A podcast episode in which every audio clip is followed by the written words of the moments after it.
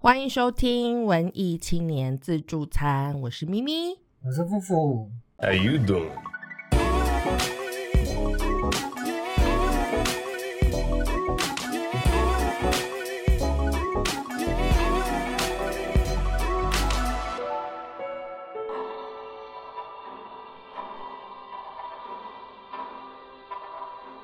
你有三秒钟的时间可以猜，回到未来，三、二、一，叮！你要再猜一次吗？那个 Star Trek，不对，好，跳过下一首。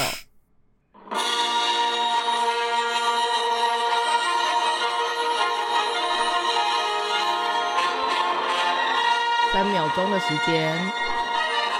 三、二、一，猜不出回来，到未来，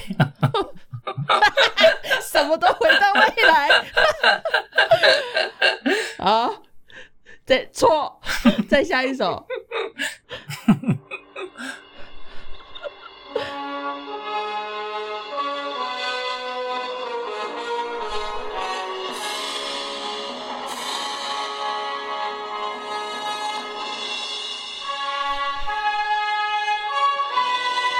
再给你三秒钟，三、二、一。回到未来，这一首就是回到未来，你答对了，噔噔噔噔，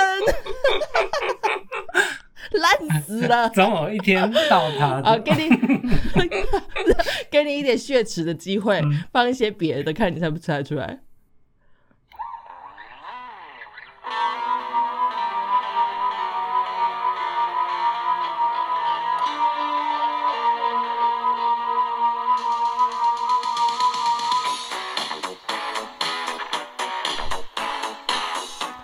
不能放太长。答对，噔噔噔噔，答对应该是什么音啊？噔噔噔噔。好，再来一个，这个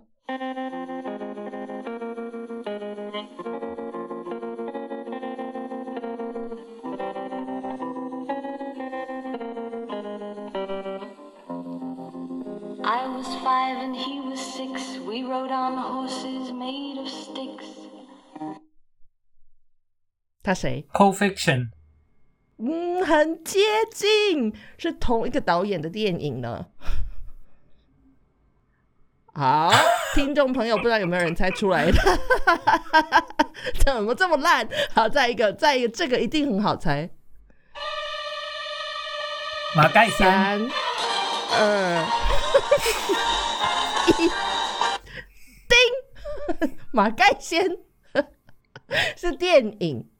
哦，Mission Impossible，好，这个 OK，这个算过。你很烂呢，哇！你竟然，我这有点傻眼，怎么会这么烂？那这个，这个你很喜欢的，拉拉链，OK OK，这个 OK OK OK。那如果听众朋友前几首你们知道是什么的话呢，欢迎留言跟我们说一下。就是没有想到我们自居为影痴，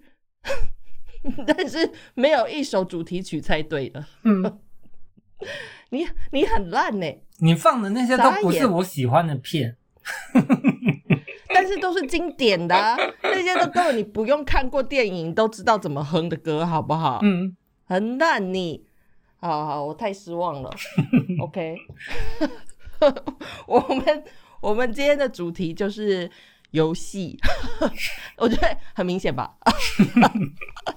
好，然后那个因为前一阵子那个鱿鱼游戏实在是太红，其实到现在还是你知道这红的程度，我真的有点惊讶，就是在欧洲跟美国都是那个播放平台那个 N 平台，我们不想说那个平台，嗯都是 N 平台的，就是 Top One，、嗯嗯嗯，到时至今日都还是。然后就是万圣节刚过嘛，嗯那万圣节这就是整个欧美跟台湾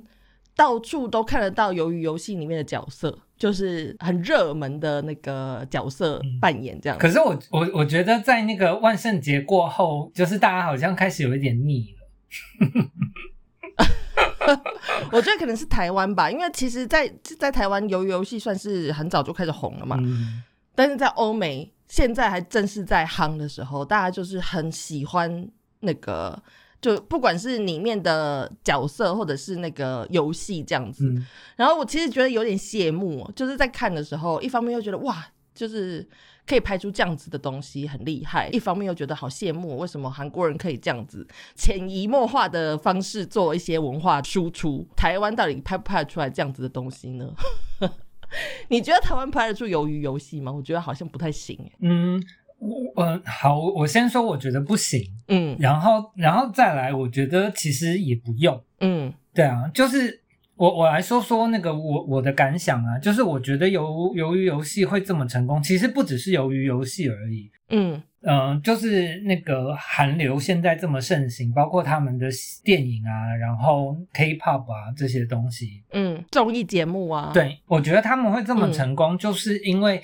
他们的文化很在意主流跟市场。就是他，他们没有分这么多区块，嗯。然后我觉得在他们的文化里面，可能也不太有文青这个概念，然后所以我觉得由于游戏会成功，然后包括其他的电影，那个《寄生上流》就是可以拿到奥斯卡，我觉得也是，就是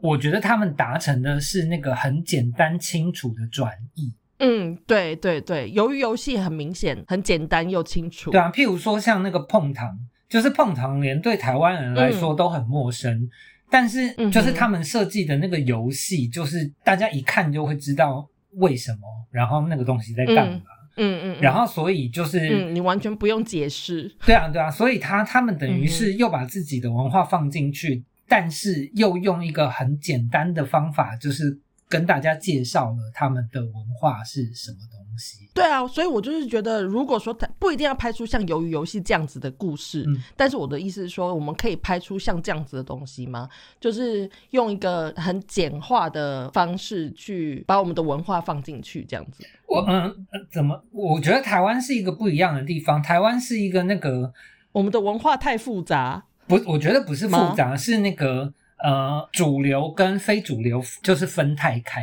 哦，嗯，对，就譬如说在在韩国的 indie band，、像吴赫啊，就是嗯他们在主流圈其实也是很知名的。嗯，就是连那种那个中年的偶机上都知道，就是他们是谁。然后但是、嗯但是在台湾就不会有这么一回事啊。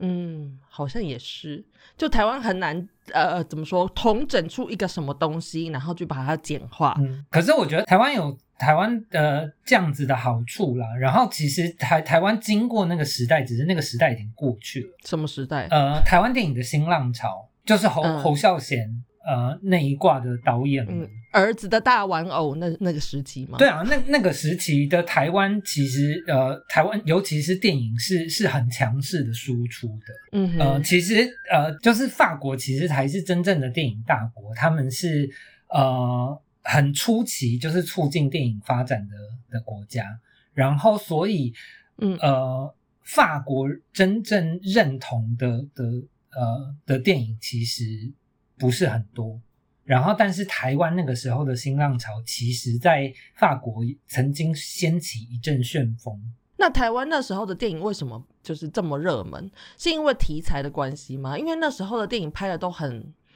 呃很平民，嗯，是这样吗？就是一般一般人的生活，嗯比如说农民啊、农忙的生活啊这样子的东西嘛，所以才会变成变成一个呃不知道很容易被人家吸收的文化吗？就是可能那个东西是世界各地的人都有类似的经验的生活，嗯，是不是这样？我觉得那个怎么说，大概就是越在地越国际吧。嗯，哦，这个现在也一直被大家提起来，要越在地越国际这件事情。嗯，嗯，对啊，然后确实是你看，像鱿鱼游戏，嗯嗯，里面的东西就是非常的在地啊。他们也就是像那个碰糖啊，然后还有什么东西啊？他们里面玩的很多游戏，其实都是韩国人就是小时候才知道的那种很很在地、很 local 的游戏，这样。对啊，总总之，反正我觉得由于游戏会成功，跟韩韩流会会这么成功，就是因为呃，他们拍的很简单，然后这个也是很多人嗯在说，就是他看看完鱿鱼游戏，他也不觉得有什么东西特别好，但是他的好就好在，嗯就是你想都不用想你就懂。嗯对啊，然后但是我说台湾比较难，就是那个怎么说，台湾的文化或者是文艺的东西，其实一直都是很高高在上的。嗯，对啊，像台湾新浪潮那些，就是台湾很厉害的，就是那个长镜头啊。然后，但是那那些、嗯那些新浪潮的电影，其实受得了的台湾人都没几个。就是你就更不要 说，就是他他会那个，就是在全世界大获成功。对啊，不过我觉得他还是嗯就是、就是有有它的价值啊，只是我们就是没有办法获得那种压倒性的 胜利。我觉得你刚才说的那一点蛮蛮重点的，就是台湾的艺文界或者是所谓的文青，就是一个很高高在上的姿态，嗯好像一般人很难去接触。嗯其实我到欧洲来以后，我才发现台湾。的那个分类很明显这件事情，因为在欧洲这边，他们不管是什么艺文活动，就是好像都是合家欢乐，就是平常大家在台湾，可能大家去呃公园，或者是去那个那个叫什么电影院，然后去逛百货公司。然后这边的话，就是可能他们会周末会去剧院，然后会去看那个 comedian，就是 talk talk show。就是对大家来说是很稀松平常的事情，可是，在台湾就是这样子的艺文活动，可能就连进戏院，可能都对一般人，我是说剧院哦，看剧场，都对大部分的人来说不是一个这么容易进入的领域，这样子，所以好像 要台湾把文化输出，可能会没有那么多大众会接受啦，我觉得。嗯嗯你刚刚说，就是因为他们由于游戏里面用很简单的东西去代入嘛，嗯。那我觉得游戏这件事情其实就是，嗯，就跟肢体语言一样，是你不需要去解释的，嗯你只要去有动作，其实大家就可以理解嗯是什么东西这样子。所以我觉得这个这个游戏这件事情，其实很容易被电影拿去当呃元素，比如说有很多恐怖片啊、惊悚片，他们都是拿这种。儿时的游戏去当电影的桥段，《丽英宅》它里面不是就有一段是在玩捉迷藏嘛，嗯躲猫猫。嗯对对对，像这样子的游戏，你平常就是在玩捉迷藏，可是这种鬼片的时候，它就可以用那个你在躲藏的那个呃那个情绪去置入一些恐怖的情节，嗯嗯嗯，然后你就会特别受到惊吓。这样，嗯你不觉得就是游戏跟恐怖片现在几乎都是代名词了吗？嗯，嗯就是很多恐怖片都会拿儿时的游戏。你小时候都会玩一些什么东西啊？小时候啊，我喜欢我喜欢玩红绿灯那种的，就鬼抓人哦。对，哦，可是那个那个也要一直跑哎、就是这样才好玩呢、小时候就是那个你体力太 要太体力很多。对啊，你觉得？那你觉得这个鬼抓人就红绿灯可以怎么样带入惊悚片呢？你觉得有可能吗？我想一下，如果我在想说，如就是果说抓到抓，抓到真的变僵尸是这样，感觉很荒谬欸。我现在想说，我们小时候不是要玩很多那种什么功夫拳啊、海带拳啊，嗯，那些拳，你想想看，如果这些拳现在出现在像鱿鱼游戏这样子的节目里面，嗯，不不觉得很荒谬吗？其实好像应该要有人拍，感觉北野武可以拍一部这种东西。哦，对啊，他可以拍日本，可是他其实拍过啊，《大逃杀》不就是吗？那个不是他拍的，他只是有演而已。嗯哼，没有，他就是可以，但是就像那样子，对啊，他就是可以拍那种那个，就是譬如说玩那个海带海带拳，然后那个那个比到一样的那个人手就会被砍断。哦，这样子这样讲起来好像蛮恐怖的哦，就是用一种凌迟的手法，对对对，喝酒的游戏也是，数字拳吗？对啊之类的，然后就是喝喝毒药嘛。哦，哇，你不愧是就是编剧耶，嗯，你可以想出来这样子的东西。而且感觉这样还不错欸就就很适合北野武拍啊，就是这呃种真的。又好笑又可怕的东西。真的，像那个些那个夺魂剧啊，我觉得那个谁温子仁，温子仁不知道是不是因为是亚洲人的关系，所以他对这个我觉得他他的那个他的电影元素里面有很多这种文化上，我觉得他还蛮日本的，就是像那个夺魂剧他们玩的游戏也是，那也不算是游戏，就他那句经典台词啊，Do you wanna play game？、早期的电影，因为我前一阵子 Halloween 的时候，我就在看一些很早期的那个恐怖片，像那个《惊声尖叫》啊，它里面也是。就是一直在那个打电话的人一直是说我要我要跟你玩个游戏这样子，嗯然后就是我们那个年代因为没有高科技的电子产品，所以我们必须要找出一些比较 physical 的方式去沟通跟游戏。然后我觉得现在的电影其实有一点走那个呃往回走，就是因为现在太多高科技产品了，你其实要编剧的话，要写故事其实很难。嗯，所以现在有很多都会把这些东西，就高科技产品从他们的故事线里面拉掉，嗯然后尤其是恐怖片跟惊悚片，一定要把那个高科技产品拉掉。举例来说好了，你看，如果说是夺魂剧也好，或者是惊声尖叫这种东西，如果里面你可以拿电脑或者是手机，嗯你很容易就把事情解决了，你知道？嗯就比如说，你遇到什么恐怖的事情的时候，你拨个电话，你打给警察或者是什么，上网搜 Google 一下，或者是怎么样，就是录影或者是什么之类的，就是好像比较容易解决。但是如果你没有那些产品的话，你其实你能够发生的事情更多。没有啊，就是本来就是啊，恐怖片都有公式的、像恐怖片的第一个大公式就是 isolated，，所以那个很多恐怖片就是一开始就是搬进一个一个鬼屋，就是电影一开场你就会觉得那就是鬼屋，你们还搬进去就是有病啊，但是没有办法，他们不搬进去，故事就没有办法开始。对啊，然后搬进去鬼屋之后呢，就要有一个风雨交加的夜晚，然后就是出镇的路都被挡住了，或者是没有办法，别人没有办法进来之类的。嗯然后那个所有的通讯设备都还要断断线失联，这样才可以开始那个。所以所以以后可以来一部反着拍的，其实会蛮有趣的。就是所有所有通讯设备都好好的，对，但是就是没有人来救你。为什么呢？要怎么写到那样子，也是一个很很不容易。不会，啊，就是就是你的朋友不相信你啊，然后跟就是可以暗讽那个就是、哦就是警察体系有多腐败啊，这样子。对哦，哎，可以耶，这样真的可以。就是你怎么说都没有人相信你，这样对，然后明明你就已经又有手机又可以求救，但是大家在那边 你不要闹了，然后那个杀人魔就在你面前 就是。呃，当着你跟你朋友讲电话的时候，就把你那个声带割掉。好恐怖啊！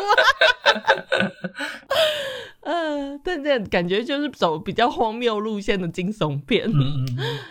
九零年代的那个背景，以九零年代为背景的电影，其实就有很多这种，呃，就他直接不用写，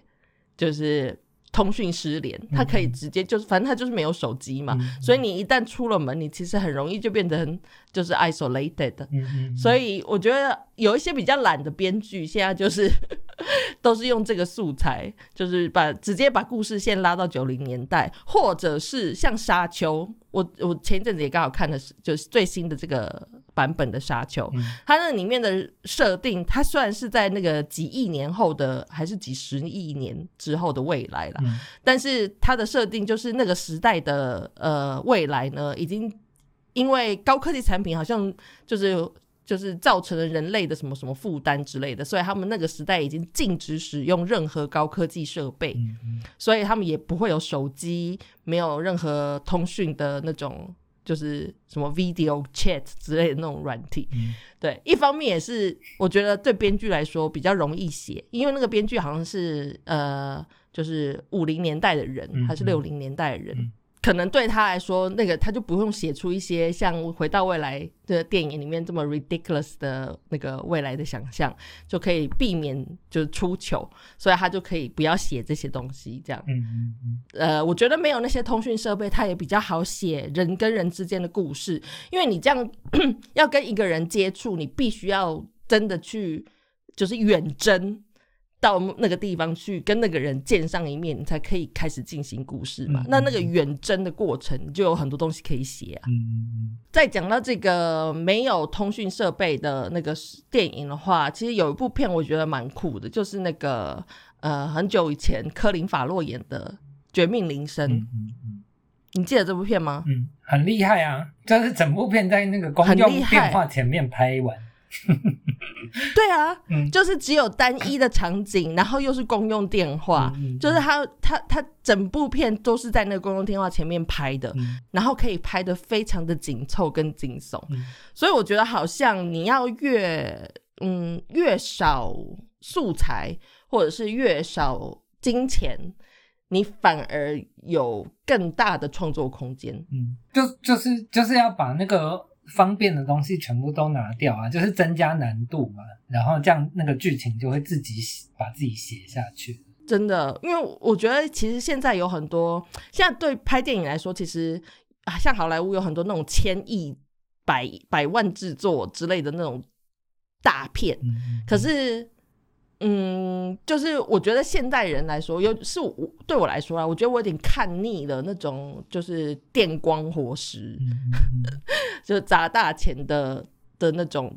电影。我现在反而对于像这种很简单的，你没有什么特效，没有什么就是就是让人耳聋的音效，但是剧情很清楚、很有趣的故事，这样子。嗯嗯嗯嗯，现在好像真的比较少，就是大家很认真在写故事。嗯嗯，确实是，嗯就像那个。虽然很多人很喜欢 Marvel 啊，可是我看久了，我真的觉得很疲乏。就是那个呃，嗯就是你一下子又有那个那个叫什么宝石，嗯 Infinity，对，然后那个 你就是你无限无限宝石，对无限宝石，然后那个你戴上手套，然后那个弹一下手指，然后世界上一半人就消失，然后就是多厉害嗯。多厉害这样，然后就是都已经让你过了，就是不管那个逻辑好，你终究还是打败他，然后那个让大家回来了。就是你嗯。创造出一个这么厉害的那个无限宝石，然后那个后来他又在那个什么什么时间什么局，就是又变成指证，我就会觉得，唉，嗯，就是，对，就是故事，呃，怎么说，就有点像我以前在看那个倪匡的小说，他写他里面那个卫斯理这个角色一样，就是他什么都能解决，嗯。他什么都会，然后你看到后来的时候，就会觉得啊，反正就又又是卫斯理，嗯卫斯理又可以解决，就是你那个故事就会没有张力，然后没有就你就会觉得反正最后就是会。呃，Avengers 就是最后就是会赢就对了，嗯然后世界就是会被拯救。那故事你就不管再怎么写，你就会觉得很无聊，因为你结局你就都知道了嘛，嗯就都是一样的结局。嗯嗯嗯嗯，就没有一个让人嗯好奇的那个那个点。我我我在看在想这一集的 round down 的时候，我突然想到一部很久以前我看的电影，那个德国的导演，我忘了他叫什么名字了麦克啊，麦克，就是那个大快人心的那个导演，嗯嗯麦克什么东西？对，然后大快人心，它是一九九七年的德国，它是德语发音的电影，叫做《Funny Games》。然后后来，呃，两千年的时候，好像同样这个导演他翻拍了自己的电影，嗯。拍了一个美美国版的，版就好莱坞版的。对对对，那好莱坞版的呢，就是比较他比较想要走商业的路线，所以其实就对，还找了娜欧米华兹来演，所以就是嗯，我我是比较喜欢那个原版德文版的，然后那个那个很恐怖的是，它就是我们很符合我们今天的主题，它就是把那个游戏放进了它的电影元素里面，然后就是一个。他其实在讲说，两个年轻人闯入了一家人的家里面，然后呢，呃，反正就是呃，想想要没有什么特别要求，他们也不是要抢劫，也不是要，他们就是 for fun，嗯，嗯跟那个那个发条橘子有点类似的故事，就他们闯进了这个大户人家，就好像是有钱人家，然后就只是要去折磨他们这样子，嗯就是看看他们受折磨，然后所以他就跟就等于是绑架了他们，然后呃，那两个年轻人就是跟跟那个妈妈跟玩游戏，就说如果你不跟我们玩游戏的话，我就要把你的儿子杀掉，还是什么之类的。然后他们玩的游戏，我觉得那个影像处理的非常恐怖，很简单的游戏，就去找。好像是去找那个他不知道藏了什么东西，然后要妈妈去找，然后就是妈妈蒙着眼睛，然后走路，就是他如果靠近了那个目标物的话，那那个匪徒们就会说 warm，就是呃怎么讲翻译暖，就是很接近的，嗯他们就会说 warm。那如果说你走偏了呢，他就会说 cold，就是冷，就是让你走偏了。然后他就用这个 warm 跟 cold 来指引导那个妈妈去找到他们藏的东西。那这一段他们在电影里面大概有持续了半个小时吧，很长。但是你在看的时候，你完全就是很害怕，而且台词就是 warm 跟 cold，没有其他台词。然后就看到一个女人蒙着脸在那里走来走去。嗯我觉得这个电影算是我觉得把那个简单的游戏拍的很很让人呃情绪起伏很大，这样子，算是很厉害的一个编剧跟导演。你还有什么其他的电影吗？就是像这样子类似的？没有诶，我想不到。竟然没有。等一下延伸阅读的时候，我可以跟大家讲一下。我觉得蛮多电影都可以都有拍出这样子的恐怖的游戏。我前一阵看到一个新闻，他就在说，两千年后出生的年轻人们，在美国啦，在两千年后出生的年轻人们呢，现在最热门的收集品是那个 iPad。iPad 其实是两千年以前，就在他们这些人出生之前，就是的产物。其实我也认识很多年纪很轻的人，就大概二十出头，就两千年左右出生的人，他们也是不使用，不太爱使用高科技产品，比如说，呃。怎么说？就是 smartphone 啊、iPhone 啊这些，他们不太喜欢用，然后他们也不会去用 Facebook。就 Facebook 其实是对他们来说是老人在用的东西，这样。然后这些这些两千年后出生年轻人们，他们现在就是一直在收集以前旧的 iPad，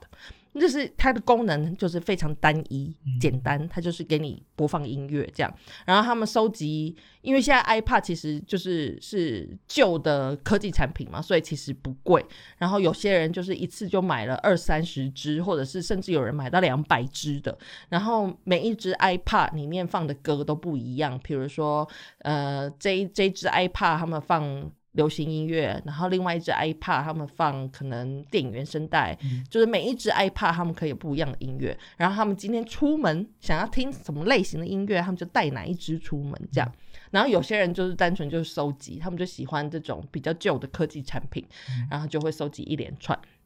然后不光是这个 iPad，我知道现在就连那个呃，比如说 Nokia。Nokia 他们现在又又复活了，我不知道大家知道这件事情吗？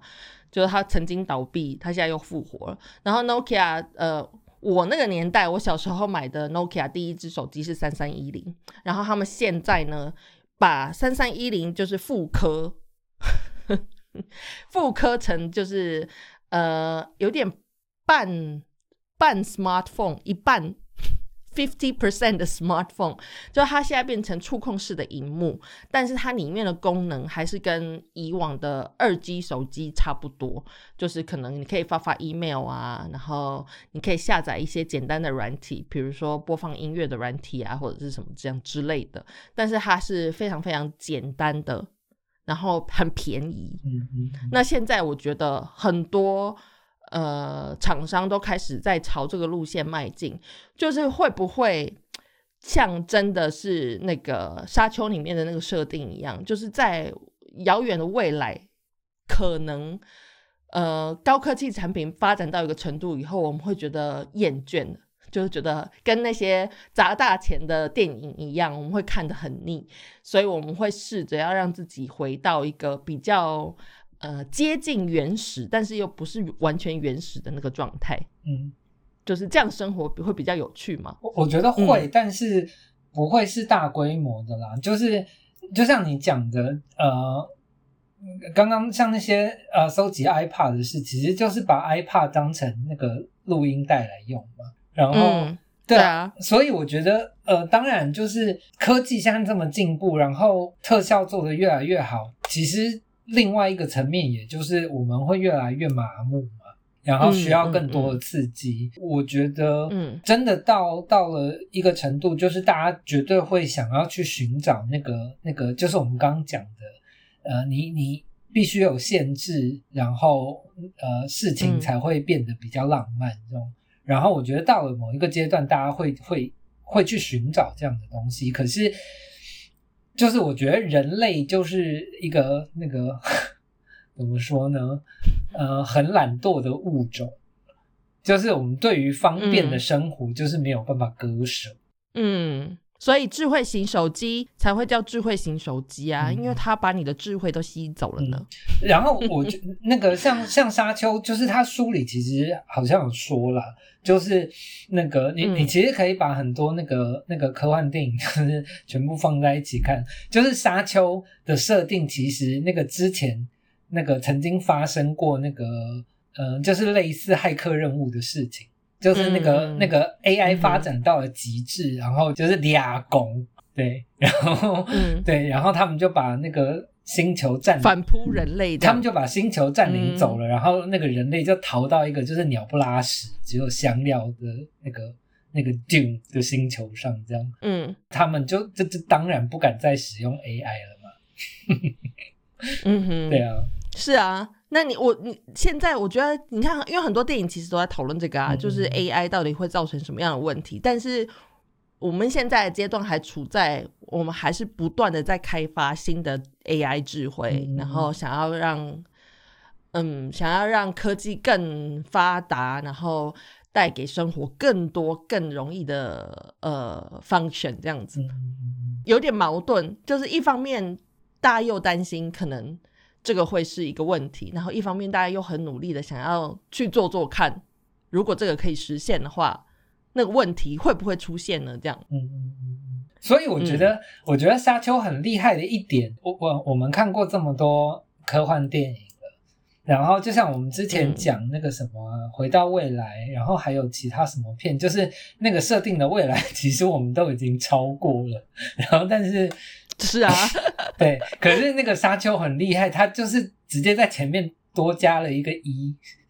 还是多加了一个十，对，就是很久，真的对对对对多加了一个零，对对，就对十十万年后之类的。对对对，我觉得你那那个你永远都不可能活到那个年纪去看。对。这个新新版的《沙丘》真的很值得一看哦，我觉得很推荐大家去电影院里面看。然后有很多人，我前一阵看到很多人说那个配乐实在是太吵这件事情，嗯，我觉得真的有一点大声，但是 我觉得很搭配，我觉得很搭配那个场景，就是那个磅礴的气势，很配那个沙丘。所以我觉得还不错。那如果真的很怕吵的听众朋友们呢，就戴个耳塞进去，稍微有点隔，稍微有点隔离，这样我觉得还是不错的啦。OK，那我们今天的节目有点短，那上礼拜太长了，我觉得这礼拜我们就这样子吧。我们现在就直接进入延伸阅读。嗯 嗯，两个人做节目越做越越那个随便，随便。而且而且我们这一集呃这一季就快要结束了，然后紧接着就要休休更停更，我觉得每次都这样子，就每一季的最后都会有点无力，因为我觉得我们那个素材其实有点耗竭，嗯，就真的要做节目，跟大家说一下，真的做节目真的很很累，你要每一集你都要想那个主主题，然后还要写 round down，然后还要编辑什么的。所以如果说大家手上真的有一点闲钱，然后你又真的喜欢我们的话，就拜托给我们抖那一点点，这样我们有一点动力可以继续的做下去，好吗？原来是工商服务时间，我刚刚还想很说，会查。对我刚刚还想说，哎，就这么认真的开始抱怨起来，这样好吗？结果原来是工商服务，呃，工商服务，不好意思哦。好，那我们现在就先来延伸阅读一下好了。我刚刚说的就是有那种把把游戏玩的很可怕的电影嘛。那我觉得温子仁是能手，他在电他的电影里面都插入很多这种小小的童童年游戏，这样呃夺魂剧啊，然后那个刚刚前面讲的那一部什么呃呃丽英宅，嗯，对，还有呃惊声尖叫，就是我之前看的那个九零年代的恐怖片，嗯经典恐怖片。然后由于游戏嘛，当然，然后还有那个大快人心，就我刚刚讲的那一部德国的导演拍的片子，嗯然后还有发条橘子是类似的，就跟大快人心有点类似。然后还有一部影集叫做《阴尸路》，那里面有一个可怕的角色呢，就是他的大大反派叫做尼根。他在里面其实有一段，我觉得那个演员的演技非常好，他是那个呃电影版的《Watchman》的那个笑笑将那个演员。然后他在《阴尸路》里面，他演尼根这个角色，他其中有一幕呢，就是叫大家所有人都跪在他眼前，然后他拿一根那个棒球棒，上面绕满了就是铁丝这样子，然后他就拿那个棒球棒呢，然后在每个人的面前用球棒点地板，就是点名，就是点点点这样，嗯 点到谁谁就怎么样这样，然后他就用。这个东西很缓慢，那一幕很长哦，大概七分钟还十分钟。然后他就在那里点名，然后点到的人他就当头棒喝，就是把那个人杀掉这样子。嗯然后那一那个那一幕是我《应试录》这十一季以来我觉得最恐怖的，就是一个很简单的手法，但是你可以把那个恐怖指数飙到最高。你有没有什么要推荐？就九零年代的电影也可以，就没有手机的或者是什么，你有没有什么可以推荐的？没有手机啊，你今你今天没有，你今天是不是没做功课啊？我没有做功课，你刚刚才传 round down 给我做了鬼功课。哎、可是我这个整个故事，我有先跟你讲我要讲什么，不是吗？所以现在要认真吵架。我本来就跟你说，我不知道聊什么，开始情绪失控真吵架。有啦，没有要吵架啦。其其实有了，嗯我有想到啊，就是那个，但是这个是书，OK，就是太宰治的《人间失格》，嗯就是它里面有玩一个反义词游戏，嗯，对，然后呃，我我就不不详细介绍那个那个游戏了啦，反正就是那就是那个太宰治就是自创的游戏。然后可是我我对那一段的印象很深刻，就是呃，他他用了一个简单的游戏，然后呃。说明了，就是挖了很多那个那个哲学性的内容，所以我觉得，哦。对我觉得我觉得蛮厉害的，大家可以去看看这样。嗯哼，然后好的，啊？那还有还有。还有是还有，对，然后那个还有就是最近我我发现了一个呃，算是交友软体吧，可是我觉得这个东西很很有趣。嗯他们似乎发现了，就是因为交友软体就是为了要让大家可以交到朋友嘛，然后可是现在的、嗯，废话们，对，可是现在的交友软体已经变成了怎么说？呃，很像是那个呃买卖，呃，就是性交易或者是买卖肉体啊感情的店铺、哦这，个样子。嗯，就大家都只问说今天要约吗？约吗？对，然后然后所以这 这个新的交友软体蛮可爱的，就是那个他就把所有的个人档案全部都拿掉。就是把标签全部都撕光光，就是里面也没有性别，然后也没有大头贴，就是什么都没有，它就只有一个标题，嗯。然后跟呃你每一次可以选三个不同的 hashtag，嗯哼，，对，然后所以就是这个东西就是呃，它就变成是你今天设了一个主题，譬如说那个呃，大家来聊音乐，然后你三个 hashtag 就是标三个不同的那个音乐类型，这样子。嗯哼，对，就是嗯，就是呃，很像是把 Clubhouse 变成了一个交友软体。嗯，对，讲到这个，我我我觉得我们可以来推荐一下游戏啦，像这个也算是游戏的一种。然后你在讲这个交友软体，我其实最近也在用一个交友软体，我觉得很有趣。呃，对，大家不要觉得我我虽然说有有另一半了，但是交友还是可以交的嘛。那这个交友软体有趣是有趣在呢，它就是跟我们今天聊的东西很像，它回到了一个最初衷的地方，嗯它就是呃笔友，嗯，但是你是它是一个 app。嗯对，然后它这个里面的设定很有趣，它就是根据距离，比如说你的笔友是来自他，他寄信给你是来自很远的地方，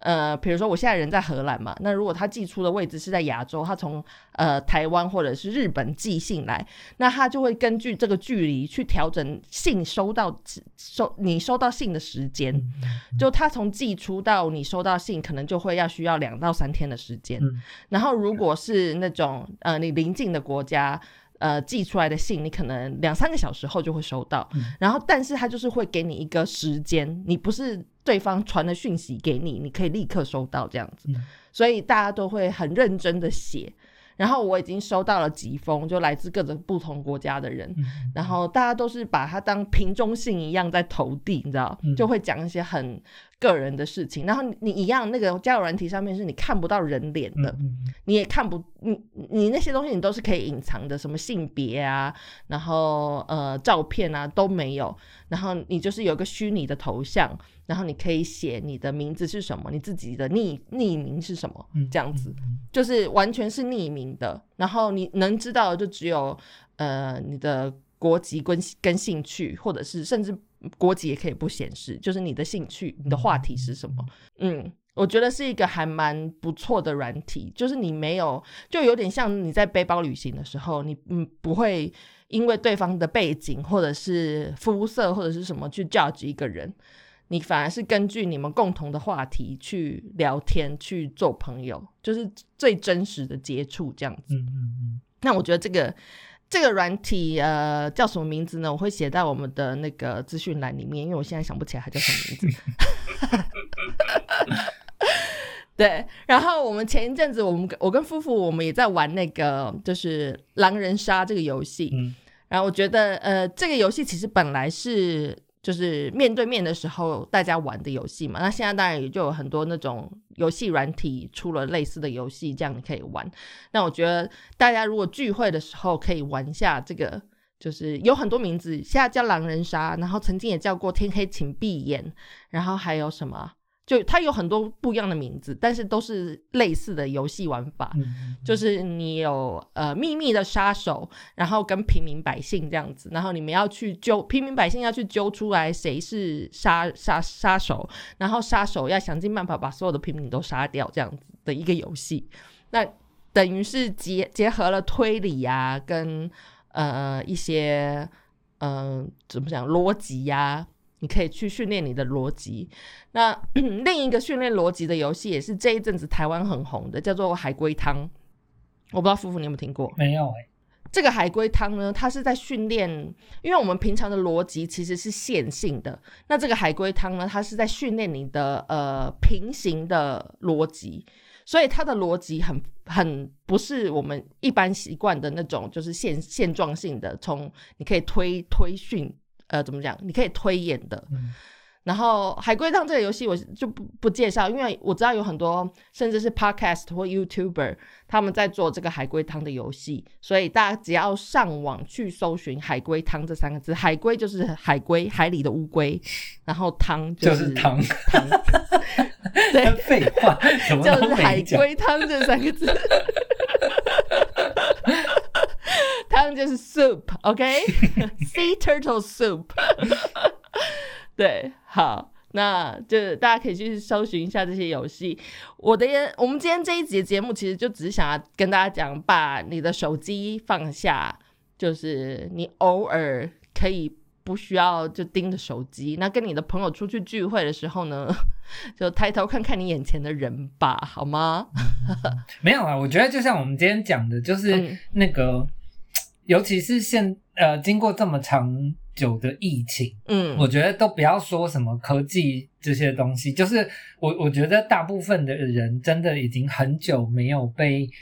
呃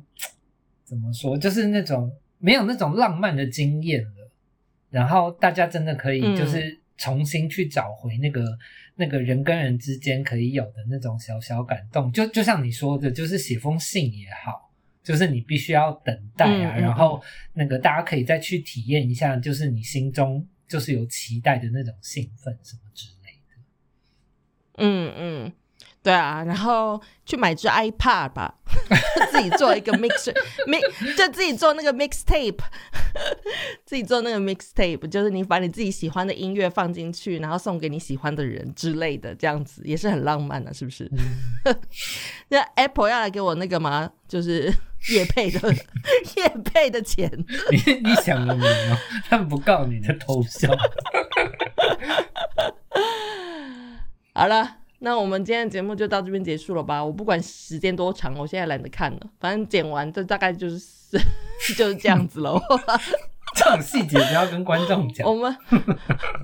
不管他的，就任性。嗯，好了，拜拜。拜拜。我讲完了。